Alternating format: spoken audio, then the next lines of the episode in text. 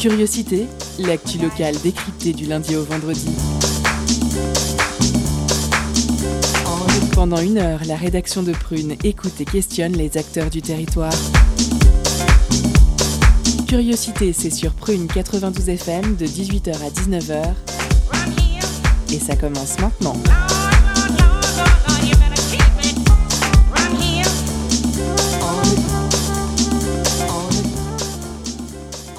Bonsoir à toutes et à tous, nous sommes le vendredi 27 mai et aujourd'hui comme tous les vendredis, la rédaction vous propose une émission sur le petit monde de la culture nantaise et ses environs. Je suis Guywen et c'est moi qui vais vous accompagner ce soir tout au long de cette dernière quotidienne. Et oui, c'est pour nous notre dernière émission de l'année, alors on va essayer de profiter un maximum avec vous ce soir. Pour les actualités insolites, on se dirige tout d'abord en Ille-et-Vilaine, euh, qui souhaite récupérer son précieux titre, mais pas n'importe quel titre, euh, à savoir c'est le titre de la plus grande galette saucisse. Ce record est détenu par la commune de Changé en Mayenne, avec une galette saucisse de 53 mètres. Mais les bénévoles d'un club de foot près de Fougères espèrent battre le record et atteindre les 60 mètres.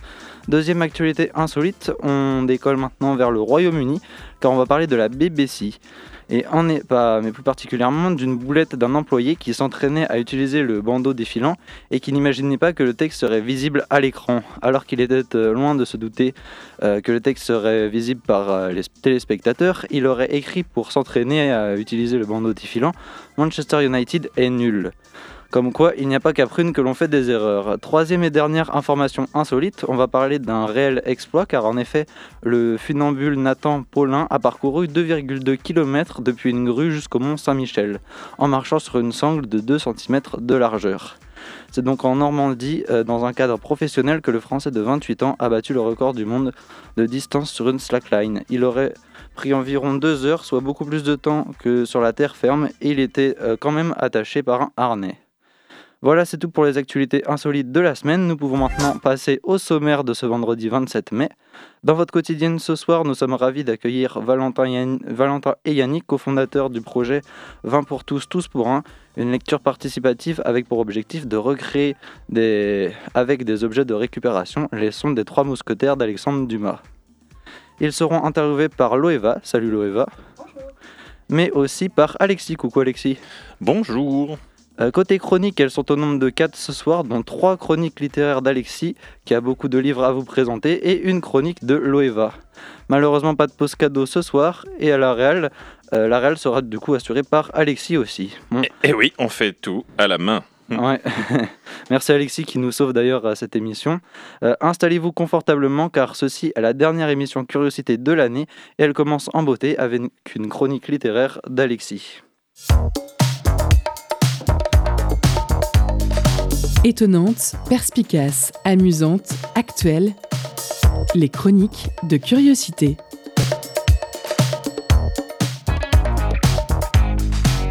Et oui, et je euh, bonjour à tous euh, et merci donc euh, d'être présent au rendez-vous, présent et présente à ce dernier rendez-vous de l'année donc pour cette émission Curiosité du, du vendredi dédiée à la culture sous toutes ses formes et donc lors de et notamment sous la forme littéraire dans cette chronique littéraire que j'anime depuis le début de l'année. Je suis très content d'avoir tenu toute l'année et donc aujourd'hui je ne vais vous parler non pas de un, non pas de deux, non pas de trois, non pas non plus de cinq livres, mais bien de quatre euh, lors de trois chroniques différentes. Et cette première euh, chronique est dédiée donc à un livre qui vient de tout juste de sortir aux éditions euh, Capricci.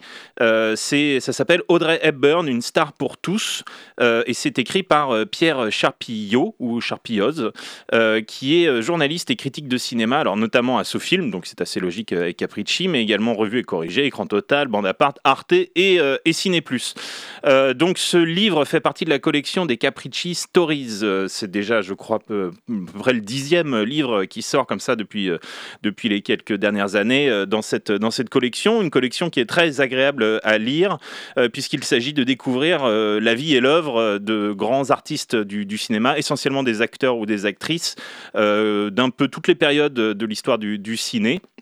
Plus ou moins récent donc et euh, bah, c'est le cas aujourd'hui donc de, de d'Audrey Hepburn. Alors c'est aussi une collection euh, où chaque livre est assez court hein, une centaine de pages. Alors vraiment on dit l'essentiel et on le dit euh, sous alors c'est toujours un peu frustrant mais en même temps c'est très bien. Ça vous donne envie d'en voir savoir un peu plus sur la personne puis surtout de voir ses films. C'est quand même un peu l'essentiel. Et, c'est donc avec comme son nom l'indique stories donc des, livres qui sont bâtis beaucoup sur des, moments forts de la vie de de ces, grandes personnes, du, personnalités du, cinéma. Et donc Audrey Hepburn, bah, c'est une très grande actrice du, cinéma. Elle a commencé euh, très jeune et en plus d'ailleurs, elle a toujours eu euh, un visage assez, euh, assez comment dire, pas enfantin, mais quasiment. elle est très, très belle, bien sûr, et puis elle a incarné donc lors de ses débuts dans les années 50 aussi une nouvelle forme, une nouvelle féminité finalement, puisque les, grandes stars féminines de cette époque-là, c'était des gens qui n'étaient pas dénués talent d'ailleurs, hein, je pense notamment à Marilyn Monroe, mais Audrey Hepburn est toute, euh, fine, euh, petite, euh, assez voilà, filiforme, et elle va le représenter au cinéma une forme de féminité très élégante, mine de rien, euh, à l'image, bien sûr, euh, de euh, son rôle dans Breakfast at Tiffany, donc Diamant sur canapé en français de, Blake Edwards, où donc elle porte une robe Givenchy, donc était, puisqu'elle était son égérie, et elle est extrêmement élégante alors qu'elle c'est pas quelqu'un, un personnage qui roule sur l'or. et donc ce livre est intéressant aussi puisque ça raconte le parcours et l'enfance de Audrey Hepburn, qui est, en fait née en, Belgique euh, et euh, qui euh, a fui la, Belgique lors de la Seconde Guerre mondiale, alors qu'elle était encore enfant. Euh, son père, lui, est revenu. Enfin, il a un, passé un peu, euh, un peu douloureux euh, à cette époque-là, puisqu'il a frayé avec le parti nazi britannique. et voilà, c'est un peu une, une plaie dans, dans son histoire, hein, cette relation amour-haine avec le, avec le père. et puis donc, bien sûr, sa carrière aux États-Unis, au cinéma, avec notamment le premier film qu'il a fait véritablement connaître, c'est Vacances romaines avec le grand Gregory Peck, où elle jouait littéralement une princesse. Euh, au cinéma, une princesse moderne, et euh, quelque part, elle va incarner voilà justement cette, euh, nouvelle élégance, ces princesses modernes qui évoluent un petit peu, et elle va notamment, c'est ce que raconte le livre, inspirer les animateurs de, des studios Disney pour, pour La Belle au Bois dormant, je crois, qui est sorti à peu près à, cette époque-là. Puis moi, après, ils ont un peu masqué, mais ils se sont inspirés de, un petit peu de, sa silhouette. Et puis, bon, elle est décédée, hélas, assez, assez jeune, hein, une soixantaine d'années, tout début de années 90. Euh, et puis, bah, euh, vers la fin de sa vie, elle avait euh, plus ou moins pris sa retraite depuis déjà pas mal de temps. Elle a juste fait une, petite apparition dans l'un des films de, Spielberg les moins connus, qui est Always, qui est aussi un des moins bons, mais bon, un moins bon de Spielberg, c'est toujours meilleur que plein d'autres. et puis, voilà, dans toutes les années 70-80, elle s'est beaucoup impliquée dans l'aide aux pays pauvres, notamment aux enfants de ces pays pauvres qui avaient du mal à, à avoir à, manger. Donc, euh, bon, c'est vraiment une personnalité très, très positive, très, très solaire comme ça, et pourtant qui cachait bien sûr des, blessures comme peut-être tout à chacun. En tout cas, ce livre, Audrey Byrne, Une star pour tous, écrit par Pierre Charpilloz et édité aux éditions Capricci dans la collection Capricci Stories, c'est encore une fois un livre que je vous euh, conseille de, lire si vous aimez déjà cette actrice ou si vous voulez en savoir plus. Et euh, c'est disponible dès, dès maintenant. Merci Alexis pour cette première chronique littéraire. On passe maintenant au morceau cosmique de Inuo.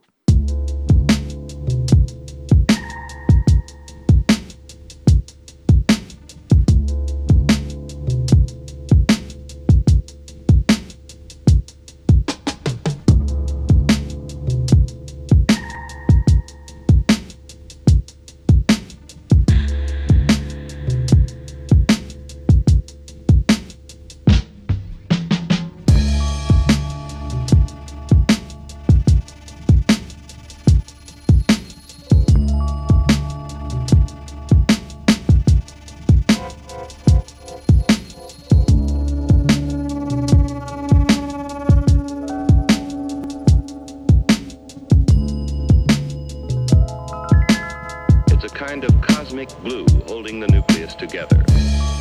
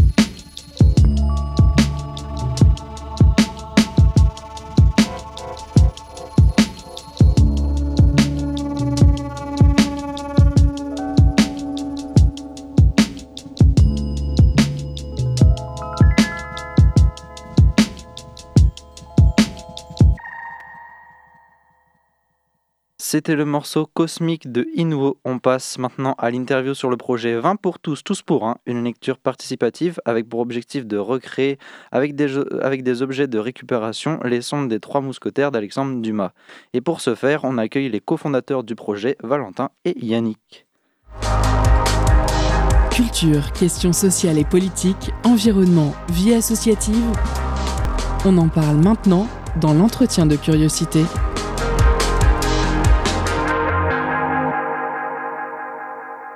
Et oui, euh, l'entretien, donc euh, l'interview, comme on dit aux States, euh, pour euh, parler aujourd'hui. Donc on accueille euh, Valentin et Yannick. Bonjour et merci d'être présents. Bonjour. Bonjour. Et, euh, et donc on est très content de vous accueillir pour euh, parler de ce euh, nouveau projet donc, qui s'appelle 20 pour tous. Et donc, euh, comme tu l'as dit, Yoann, il s'agit de euh, recréer euh, une ambiance sonore autour des, des trois mousquetaires d'Alexandre Dumas. Euh, oui, en, en résumé, c'est à peu près ça. Ok. Euh, global. Yannick, tu veux expliquer ou... Euh, ouais, ouais, c'est un, un projet euh, qui nous tient depuis deux ans, qui se concrétise depuis, depuis la rentrée avec des habitants du centre-ville et des usagers du centre-ville. On a passé, depuis le mois d'octobre, deux week-ends par mois à peu près, à récupérer des trucs et à essayer de donner vie aux trois mousquetaires et surtout au son des trois mousquetaires, avec des objets qu'on a glanés à droite à gauche.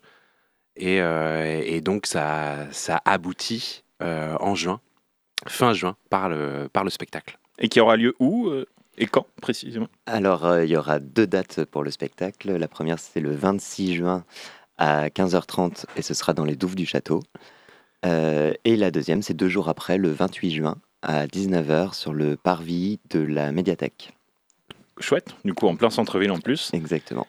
Alors qu'il fera beau, on sera en plein été. Bien sûr. Donc euh, c'est super. Et donc c'est un projet, là, comme vous avez dit, qui a été co-construit avec des, euh, des habitants? Euh, exactement. Nous, en fait, on est, on est trois à mener le projet. Donc, euh, tous les deux, plus Zoé qui n'a pas pu venir aujourd'hui. Avec une asso du coup? Avec une asso qui s'appelle Kraken et qui, qui porte le projet. voilà, Une asso de théâtre. exactement. Et euh, je sais plus ce que je disais. Les, habi- les habitants. Les habitants, voilà. Et donc nous, donc on est tous les trois à avoir, euh, à avoir mené le projet, l'avoir porté, et, euh, et on a travaillé, donc comme le disait Yannick, avec une dizaine, oui, ils sont dix, Oui, ils sont 10. euh, une dizaine d'habitants et d'usagers du centre-ville. On a un petit groupe de participants, on a, euh, on a tapé sur plein de trucs et puis on a vu quel son ça faisait. Ok. Et, euh, et donc on a essayé de, de les relier justement au, au son qu'il pouvait y avoir, euh, qui était présent dans le roman des, des Trois Mousquetaires. Alors du coup, il ne s'agit pas uniquement donc euh, d'une représentation sonore avec des bruits Mm. euh, ou des effets. Je veux dire, vous faites une lecture du texte. Oui. Oui. Alors, Oui. Sinon, Zoé- euh, c'est pas facile à sinon ça reconnaître. marche pas. Ouais. Zoé, euh, Zoé et moi, on fait les narrateurs, Ouais. et les participants, les habitants, font tous les personnages. Et euh, donc on est en lecture, donc c'est- une lecture euh, généreuse, une lecture interprétée, mais ça reste une lecture, c'est pas une pièce de théâtre. Et en même temps qu'ils font les personnages, ils font aussi euh, tout l'univers sonore du, du spectacle. Donc l'univers sonore sera fait en direct? En direct, ouais. Rien n'est enregistré, tout est en direct, à vue, Mm. avec la technique à vue. Et du coup, vous avez utilisé des techniques de, de bruiteur de cinéma ou, Euh, on a, on ou a de cherché- théâtre d'ailleurs, pardon. euh. plus cinéma quand même maintenant. euh. mais, euh, mais, mais oui, oui, on a cherché. euh, alors, oui et non en fait, parce que euh, comme, comme on l'a dit, euh, on a juste taper sur des trucs pour voir quel bruit ça faisait. Euh, mais on a aussi quand même, on s'est un peu renseigné. Euh, on a construit une machine à vent, par exemple, qui, est, euh, qui pour le coup est un accessoire euh, qui existait déjà. On l'a rien inventé, euh, on l'a juste construit. qui est utilisé dans, les, euh, dans la musique classique, par exemple, déjà. Mm. La machine à avant. On, l'a, bah, on a regardé sur YouTube, hein, comme tout le monde ferait. On a regardé comment ça se construisait. On a récupéré des petits morceaux de bois et puis on s'est débrouillé pour fabriquer ça avec les habitants et voir quel bruit ça faisait. On a fait ça de manière très empirique. Euh, on a récupéré, on, on a fait des grandes balades dans le centre-ville avec un caddie. On avait, on n'avait pas trop d'allure, mais ça marchait, quoi. Et on a récupéré des trucs euh, à droite, à gauche. On a récupéré euh, une chaîne, une grosse chaîne en, en fer près de la. Valentin rigole parce que je suis le seul à aimer cette énorme chaîne qu'on a récupérée près de la Cité des Congrès. On a récupéré euh, des pavés. euh, D'habitude, les gens volent les vélos, vous avez volé la, la chaîne. Du coup. Voilà, c'est ça. C'est beaucoup plus gros qu'une chaîne de vélo. Oui. C'est pour ça que je rigole, c'est qu'elle est très très chiante à déplacer. Ouais, mais le bruit est incroyable. Le bruit est magique. Et euh, on a récupéré des pavés, on a récupéré euh, une roue de vélo, enfin plein de trucs. Puis après, on a, on a essayé avec les habitants de trouver quel bruit, quel, euh, quel passage du roman. Mm. On, a, on a complété euh, dans une ressourcerie. Et, euh, et après, ben, on, a, on a inventé nos méthodes à nous, qui sont peut-être pas tout à fait, euh, même sûrement pas du tout les, les méthodes des bruiteurs professionnels, mais qui, euh, qui marchent pour ce spectacle-là. Et c'est plutôt pour des bruitages qu'on a pas qu'on n'avait pas réussi à trouver euh, avec les objets qu'on avait. Ou du coup là, on a, on a essayé de regarder sur YouTube effectivement, euh, de demander un peu à droite à gauche euh, des, des gens qui ont un peu de compétences en bruitage. Et alors justement, quel type de son on va pouvoir trouver dans l'œuvre d'Alexandre Dumas? À quoi on peut s'attendre exactement? Euh, des chevaux, beaucoup Ouais. de chevaux, À fond des évidemment. Des, des combats d'épée. Oui. Euh, voilà, enfin c'est les, les grands trucs qui reviennent vraiment, qui sont assez spécifiques au, enfin, Au pas roman. spécifiques non plus, mais Ouais. qui, qui viennent vraiment du roman. Après, on a inventé aussi plein de d'ambiances.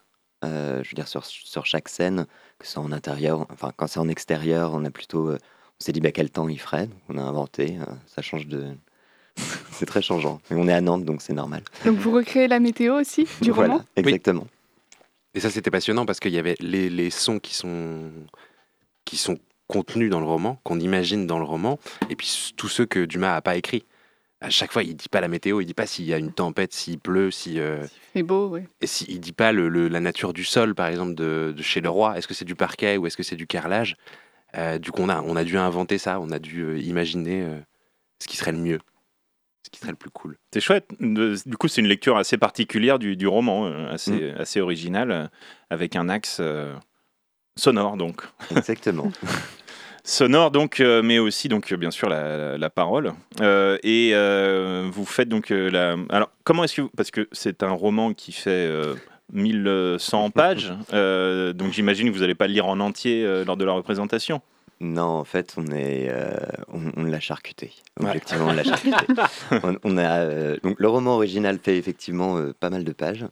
Je savais même pas 1100, tu vois, j'aurais pas. Je, je l'ai lu le mois dernier. ah bah. Je- Et nous, en fait, on est euh, déjà, on est parti d'une version abrégée, une version euh, niveau 5 ou 5e ou 6e, je pense, euh, qui fait une centaine de pages et euh, qui contient en fait uniquement la première histoire, la première aventure des Trois Mousquetaires et qui est déjà coupée. Hmm. Et euh, même avec ça, euh, nous, on voulait que le, le spectacle dure euh, une heure euh, maximum. Ouais. Du coup, bah, on a recoupé dedans, accéléré certaines, euh, certaines scènes. voilà, vraiment pour donner les infos, arriver euh, à la fin de l'histoire, mais Donc c'est la- cette première partie, c'est la, la rencontre et les fameux duels. euh, exactement. Ok. On va, on va pour ceux qui connaissent l'histoire, jusqu'à ce que D'Artagnan euh, ramène les ferrets de la reine. Ah oui. Ah oui, quand même. Jusque-là. on, s'a- on accélère progressivement. Ok. C'était la première partie de cette interview, mais ne vous inquiétez pas, on retrouve Valentin et Yannick venus nous parler de leur projet 20 pour tous, tous pour un, juste après le morceau Nautilus de Yin Yin.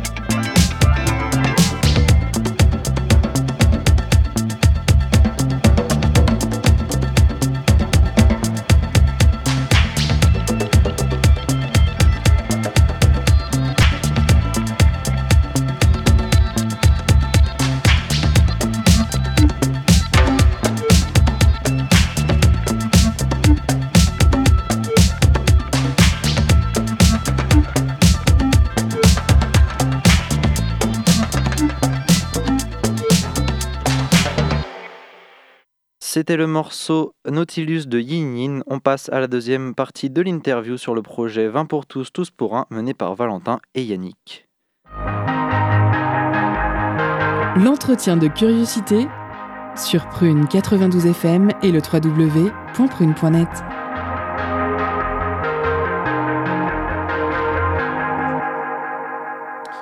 Et oui, de retour dans euh, cet entretien avec euh, Yannick et euh, Valentin pour euh, parler donc de, de l'association euh, Théâtre Kraken, avec euh, également Zoé qui n'est pas là, mais qui a mené ce, ce, projet. On la salue.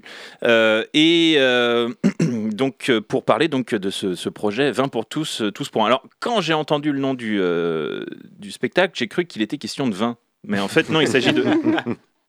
Hélas non, euh, il s'agit de Hélas, 20 non. personnes, c'est ça? Bah, ça peut être un moyen, un moyen mémotechnique. non, c'est 20 personnes. Euh, après, c'est pas vraiment 20 personnes, en fait, c'est 10. Oui. Mais Bah, si tu euh, nous rajoutes, euh, si tu rajoutes les gens qui ont travaillé dedans, on n'est pas loin. oui, c'est vrai. On n'est pas loin. C'est vrai, on est. il y a- y a- oui, en plus, on est 13 du coup euh, au plateau. 13 au plateau, plus Ouais, 14, 15. Allez, 20. Allez. Il y a d'autres gens qui Ouais, nous 20, ont aidés au fil des. Pendant toute l'année, là, il y a des gens aussi qui, qui sont venus nous aider sur certains, certaines choses et qui pouvaient pas être là pour le spectacle et qui, du coup, ont, enfin, voilà, des bruitages avec nous, mais euh, sont pas là au final. Donc, oui, on arrive à 20.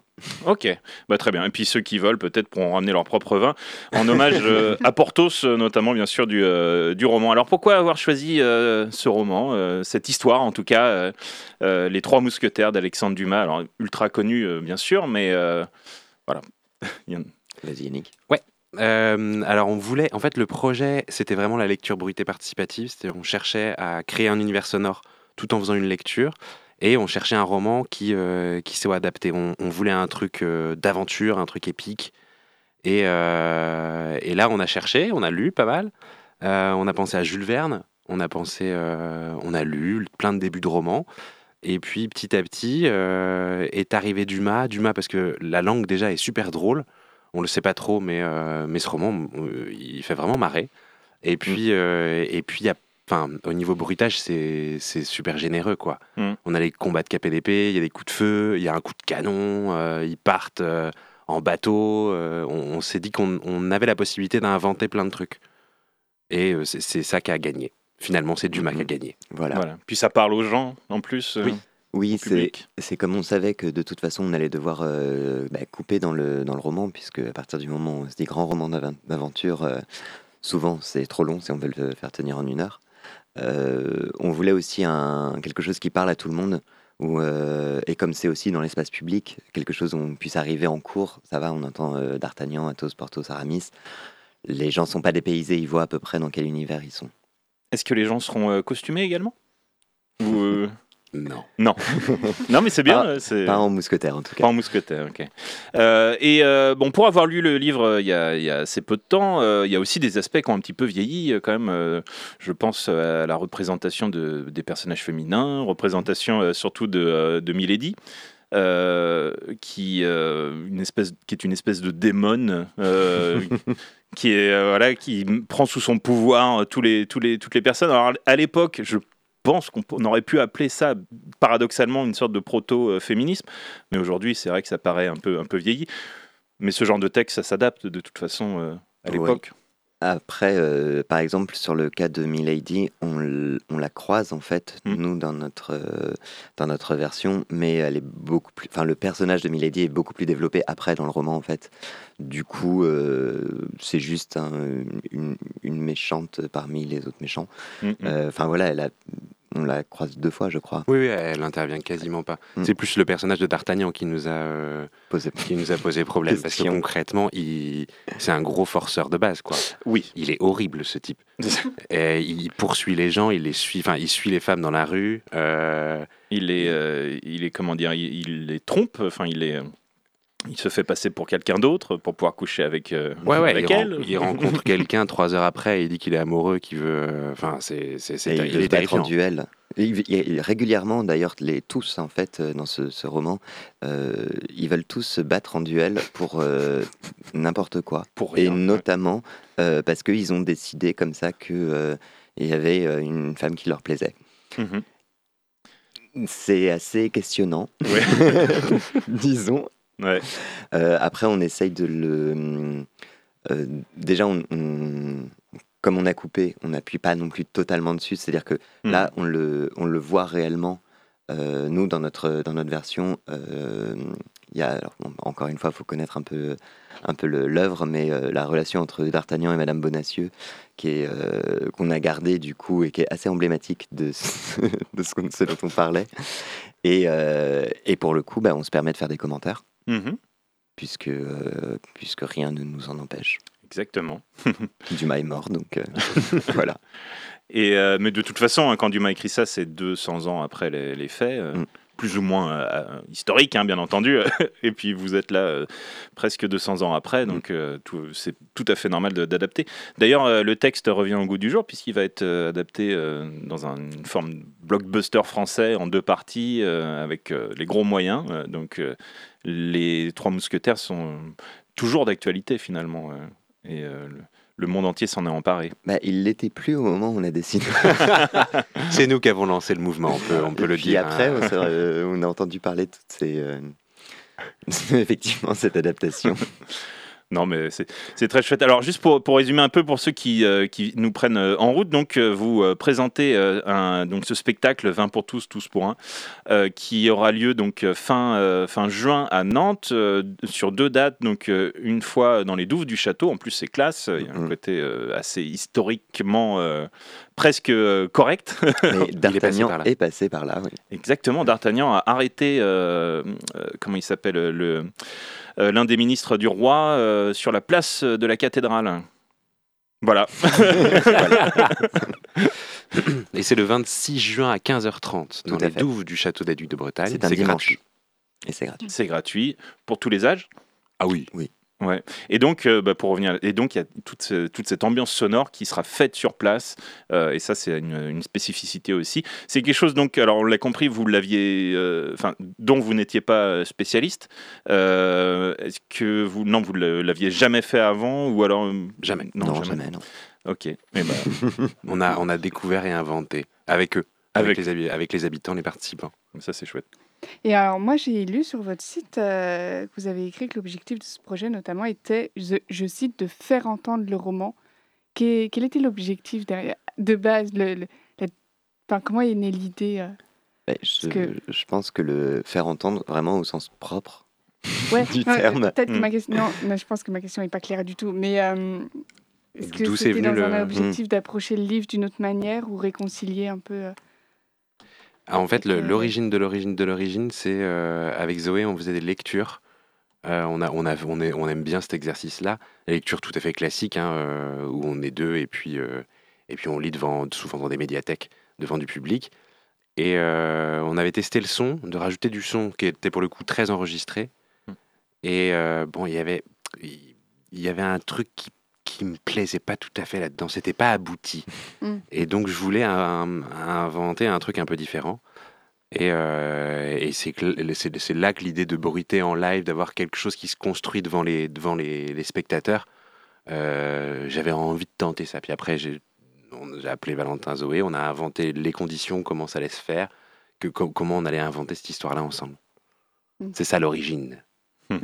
Donc pas du tout en fait dans un objectif de réconcilier le les lecteurs avec le, le livre papier parce que euh, c'est un peu la, tendance est un peu au, au numérique maintenant donc euh, ou Bah, même euh, Je pense Ouais, en, euh, partie aussi, c'est-à-dire que rien que l'exercice de, lecture, de la lecture à voix haute euh, à la base, c'est pour ça par exemple ce qui se fait dans les, même les livres audio ou les, les choses comme ça, c'est une manière de réconcilier les gens avec la lecture euh, si- s'ils n'ont pas envie de le faire euh, Mm. euh, par eux-mêmes. Après, c'est le fait de l'abruiter en plus, c'est aussi... euh, Il y, a un- il y a un ludisme. Mm. Déjà, enfin, en tout cas, nous, de notre côté, on s'amuse beaucoup. Ah oui, Et puis, euh, et puis, il faut imaginer que visuellement, c'est assez. euh, c'est une scène avec ouais. plein de bordel. Il y a 10 personnes là-dessus. Euh, C'est chouette, ouais. ouais. et puis on invente notre version. Ouais. C'est ça qu'on a voulu dire aussi avec ce projet-là, c'est que quand on lit, quand on, quand on parcourt un roman, on invente notre version du roman. Tous les, toutes les, toute l'interprétation qu'on fait de l'univers qu'il peut avoir, ça peut être visuel ou sonore, euh, c'est notre version des Trois Mousquetaires. Tout le monde, quand, euh, quand chacun le lit, quand chacun lit du Jules Verne ou n'importe quel euh, autre roman, s'invente sa version. Et c'est ça qui est passionnant. Et puis peut-être que ça va donner des, des idées aux gens euh, quand ils liront le livre euh, chez eux, à faire des bruits eux-mêmes à la bouche. Ouais. Euh, cet euh, entretien euh, touche, touche à sa fin. Alors on rappelle les, les infos euh, importantes. Donc ce, ce spectacle 20 pour tous, euh, tous pour un, donc une adaptation pour la scène euh, de, du roman Les Trois Mousquetaires de Alexandre de Dumas euh, par la compagnie Kraken et, et, euh, et vous, Valentin et, et euh, Yannick, et, euh, et Zoé également, et donc aussi co-construit avec des habitants, euh, des usagers. Ça sera le 26 juin euh, dans les douves du château À 15h30. à 15h30 et le 28 juin devant la médiathèque À À 19h. à 19h. Et on peut retrouver plus d'infos sur euh, un site peut-être Euh, bah, Il y a le site euh, 20 pour tous euh, qui est un .fr. qui, oui 20 pour tous.fr. Euh, 20 le chiffre. 20, Ouais. euh, pour tous.fr. euh, sur lequel en fait il y a tout, c'est un peu un, un journal de bord aussi de notre création. Vous pouvez même voir euh, des, des photos euh, de, euh, des ateliers qu'on a fait, euh, comment on a avancé.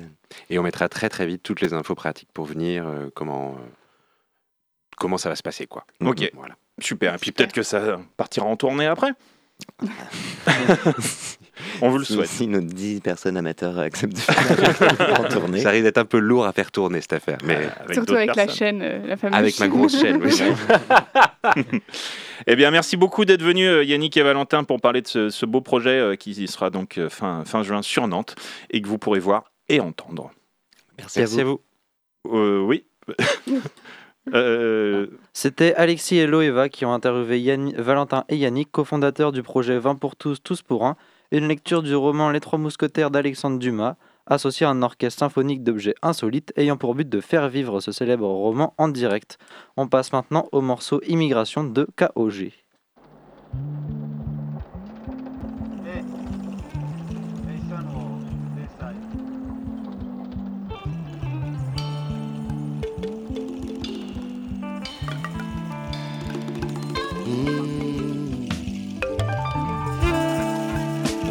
Treasure day, beware your visit day.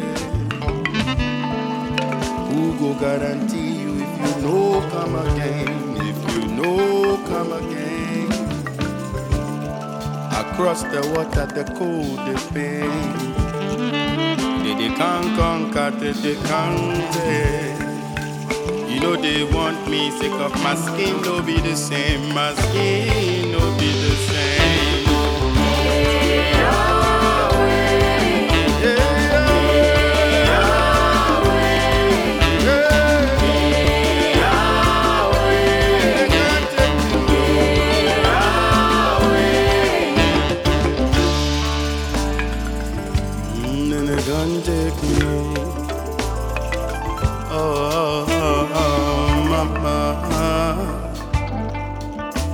picking up.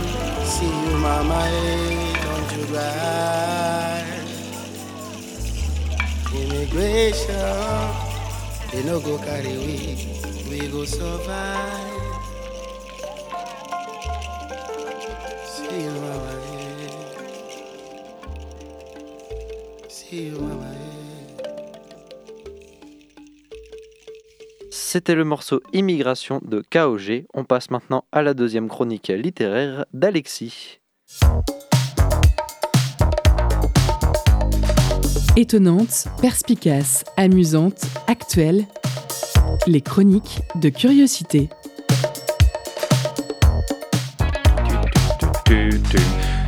Et oui, de retour dans Curiosité pour cette deuxième euh, chronique euh, littéraire. J'espère que vous aimez ça, le littéraire, puisque vous allez être servi aujourd'hui. Il y en a trois, donc euh, chronique littéraire pour parler cette fois-ci d'un livre qui s'appelle Le réalisme magique du cinéma chinois qui vient euh, tout juste de sortir, enfin il y a un mois, euh, aux éditions Playlist Society, euh, des éditions dont j'ai déjà parlé plusieurs fois cette année parce que alors que je ne connaissais pas jusqu'à récemment, mais qui font un super travail voilà d'édition de, livres autour du cinéma, autour de thématiques assez assez peu connu, assez peu euh, étudié euh, jusqu'ici. Donc, euh, je vous en avais parlé, peut-être vous en souviendrez, d'un livre critique, enfin, de deux critiques cinéma, je veux dire, sur la saga Mad Max, et puis un autre sur l'ensemble de la carrière de Steven Soderbergh, réalisateur américain du cinéma indépendant, tout à fait passionnant.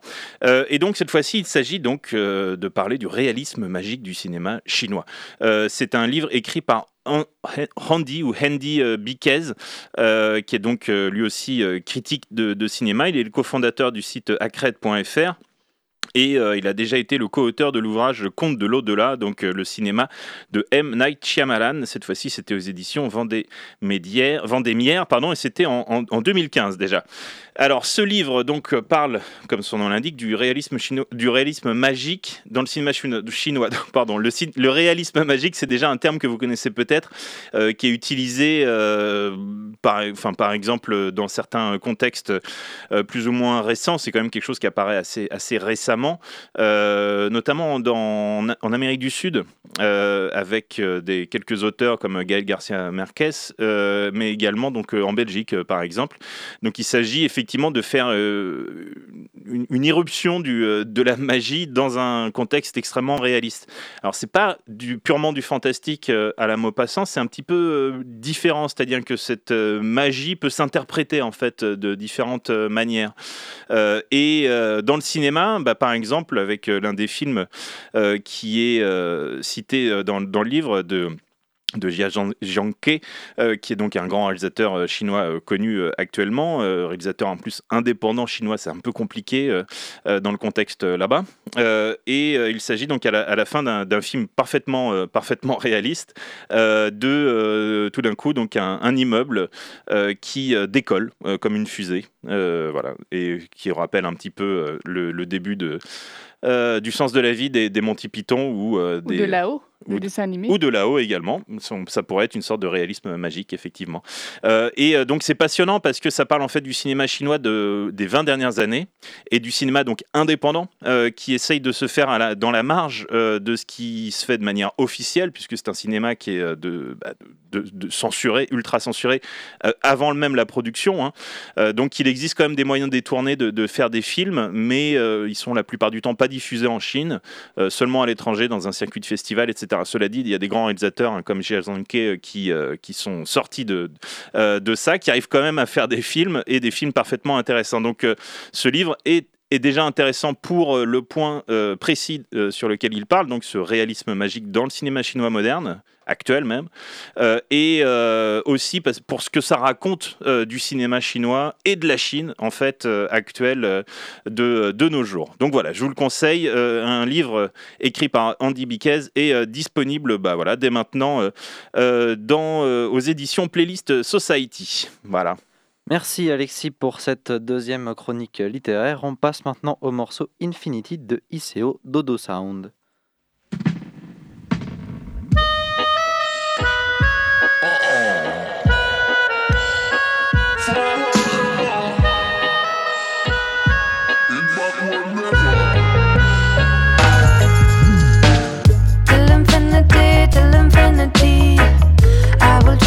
My best energy. Till infinity, till infinity. I will try to bring my best energy. Till infinity, till infinity. I will try to bring my best energy. Till infinity, till infinity. I will try to bring my best energy. Till infinity, to a high degree. My reality lives in my melody. Femininity singularity. When the street is dark brings me my clarity. Need no charity, I work 24 7. Don't mind if I'm tired, I will sleep in heaven. It's this whole story that I'm telling. It's your heart pumping what I'm feeling.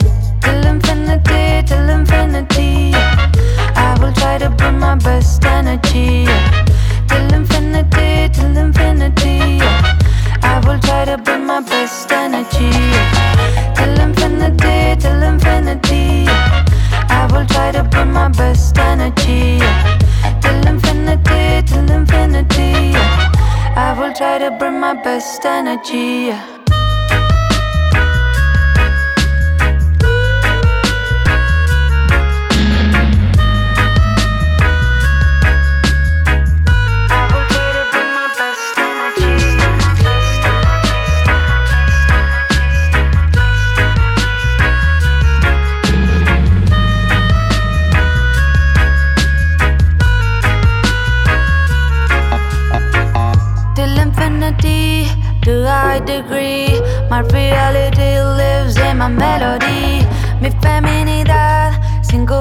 Singularidad. When the street is dark, tengo la claridad. Need no charity, I work 24-7 y me preparo tranquila para lo que viene. This whole story that I'm telling. Corazón late, corazón siente.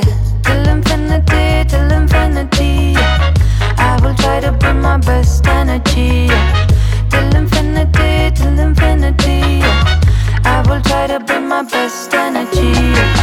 Till infinity, till infinity. I will try to my best energy. Till infinity, till infinity.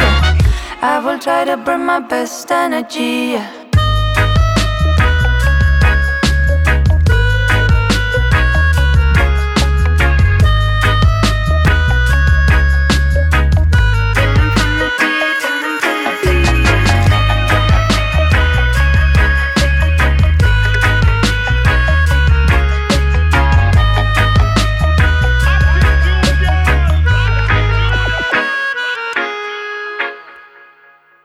C'était le morceau Infinity de ICO Dodo Sound. On va maintenant passer à la chronique de Loeva qui va nous parler des ponts.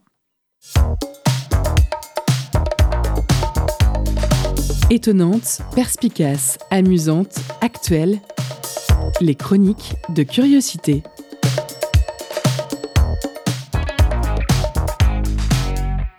Bonsoir, chère auditrice auditeur. Aujourd'hui est la toute dernière émission de Curiosité de l'année. Et oui, le temps passe vite et c'est déjà fini, mais pour terminer en beauté cette édition 2021-2022, dans ma chronique, je vais vous parler des ponts. Alors je sais, c'est pas très accrocheur dit comme ça, mais vous allez voir, ça va être sympa. En plus, c'est d'actualité puisque nous sommes au milieu de l'ascension. Donc, chronique sur les ponts. Dans la vie, il est très important de faire des ponts. Bon, nous avons tout d'abord les ponts dits physiques que l'on construit pour relier un point à un autre, pour traverser une rivière, un gouffre, un fossé, ou que sais-je encore. Bref, un truc creux qui pourrait vous tuer, ou du moins vous faire très très mal si jamais vous tombez dedans. Mais bon, ces ponts-là relèvent du domaine de la construction que je ne maîtrise pas évidemment, et qui ne sera pas très intéressant pour le sujet de cette chronique. Autrement, il y a les ponts que l'on pourrait qualifier d'immatériels, comme ceux que l'on fait pour, euh, pour relier un jour férié et le week-end. Et ça, déjà, je m'y connais un peu plus là-dessus. Ah bah dès qu'il s'agit de vacances ou de week-end prolongés, moi ça me parle. D'ailleurs, petite question historique et de culture générale, savez-vous depuis quand existe l'expression faire le pont Si je demande dans le studio, Ewen. Euh, non, pas du tout. Pas du tout. Eh bien oui, je crois que c'est, euh, ça date de 1914. Eh bien non. Ah. Enfin, en tout cas, je- ce n'est pas l'info que j'ai, puisque cette expression est plus récente que ça, pour une bonne raison, parce que pour pouvoir faire le pont, il faut avoir des jours de congés à poser. Et comme vous le savez sans doute déjà, les premiers congés payés ne sont apparus qu'en 1936, à l'initiative du Front populaire. Et avant cette date, seuls les fonctionnaires d'État avaient des congés payés octroyés pendant le règne de Napoléon. Donc sinon, autrement, comme autre pont immatériel, il y a également les ponts que l'on peut faire entre nos connaissances. Il y a aussi ce qu'on appelle les ponts entre générations. D'ailleurs, en parlant de ça, j'ai un exemple parfait d'un manque de pont entre deux générations. Vous en avez peut-être entendu parler dans l'actualité. Il y a deux jours, mercredi 25 mai dernier, 250 activistes se sont réunis à Paris et ont bloqué l'entrée des locaux de Total Energy pour empêcher l'Assemblée générale d'avoir lieu. Le contraste était saisissant entre la jeunesse des militants et militantes et les actionnaires, dont l'écrasante majorité avait plus de 65 ans. Alors que l'on dit en général que ce sont les générations d'au-dessus qui doivent donner l'exemple aux plus jeunes générations, ici ça n'a clairement pas été le cas et ce fut même la situation inverse. Alors que d'un côté les actionnaires criaient, je cite, Vous nous empêchez d'être libres de l'autre côté les jeunes s'exclamaient, je cite, Et nous, on ne va pas vivre. Et c'est là qu'un actionnaire a regardé une jeune militante droit dans les yeux et lui a rétorqué, je cite toujours, Eh ben crève et fais pas chier. Crève et fais pas chier. Voici l'exemple parfait du mépris des générations vieillissantes pour leurs successeurs sur Terre et du gouffre qui subsiste entre les générations. Bon, heureusement, ce n'est pas partout pareil, bien sûr, et tous ne sont pas comme ça.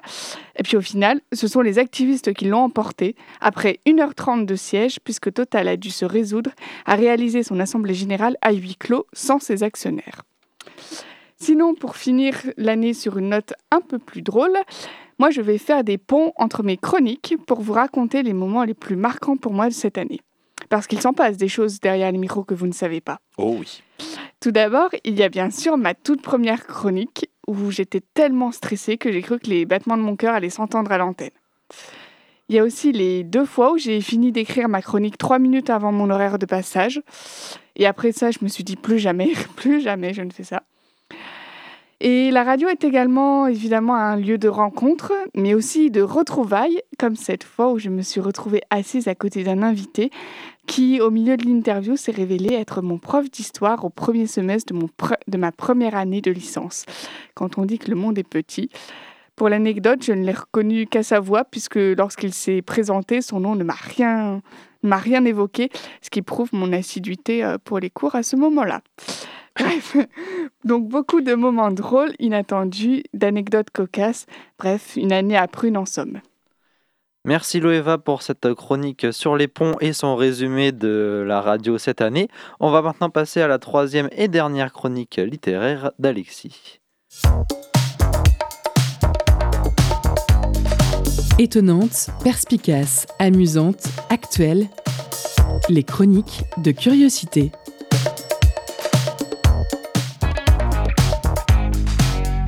Déjà, euh, déjà la fin de cette émission et déjà la dernière euh, de mes euh, chroniques aujourd'hui littéraires. Je suis très content de parler non pas d'un, mais de deux livres qui sont sortis où là il y a déjà une, je pense une bonne quinzaine d'années.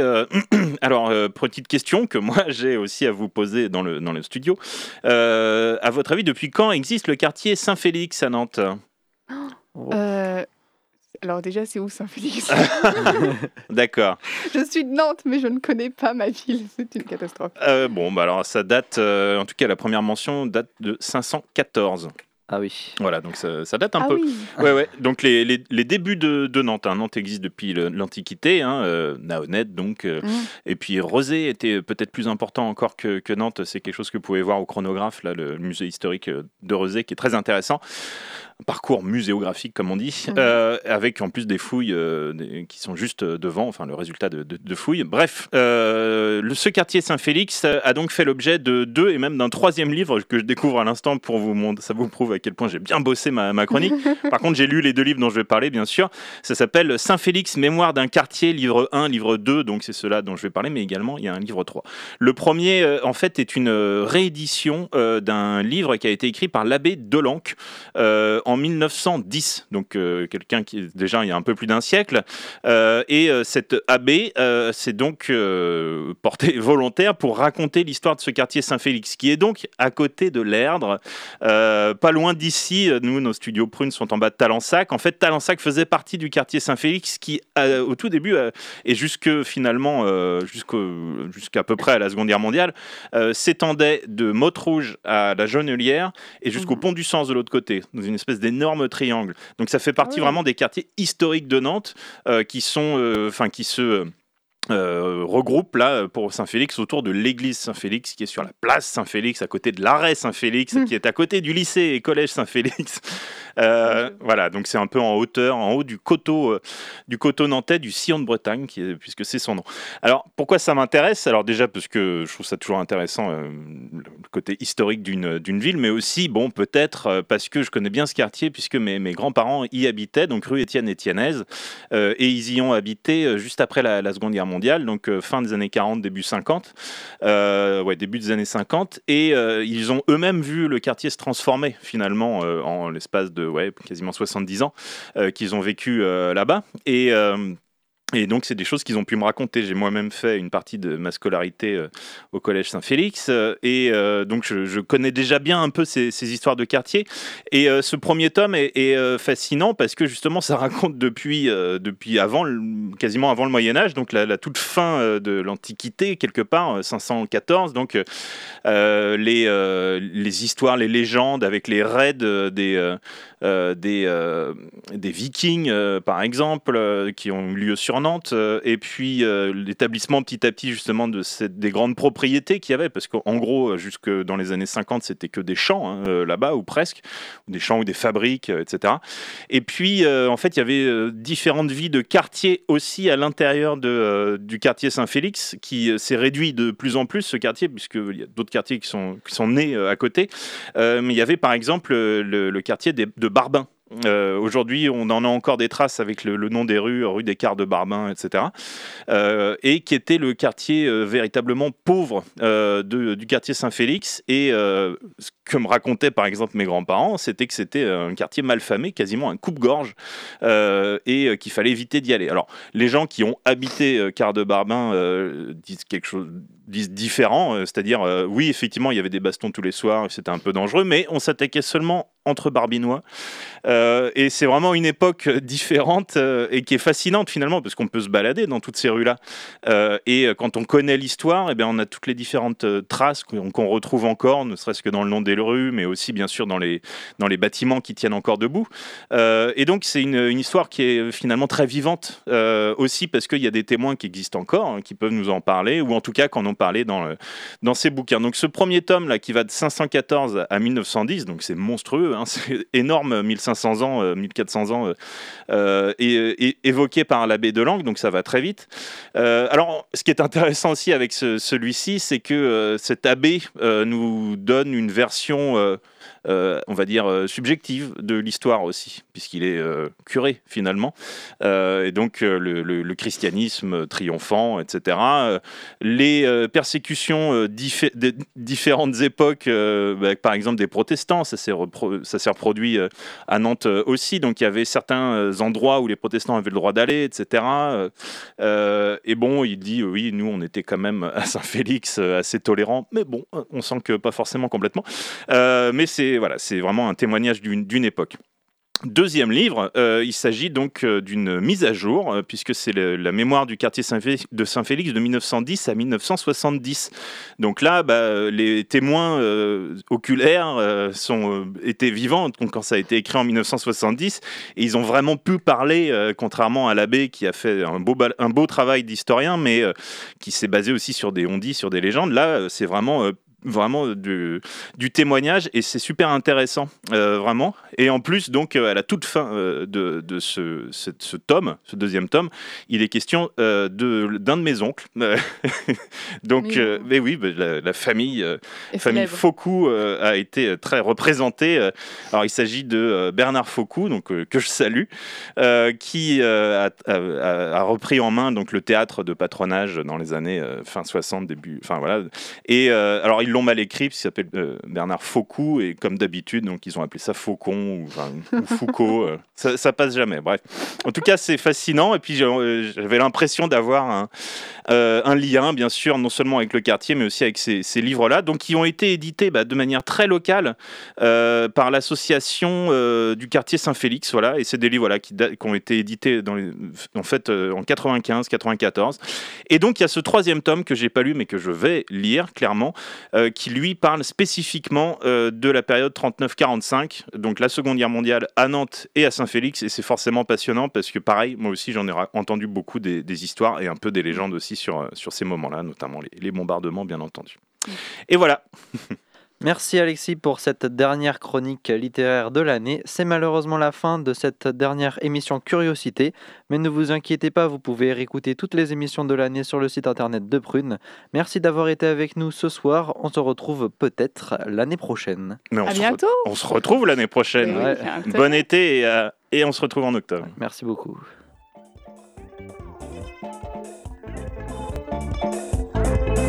Thank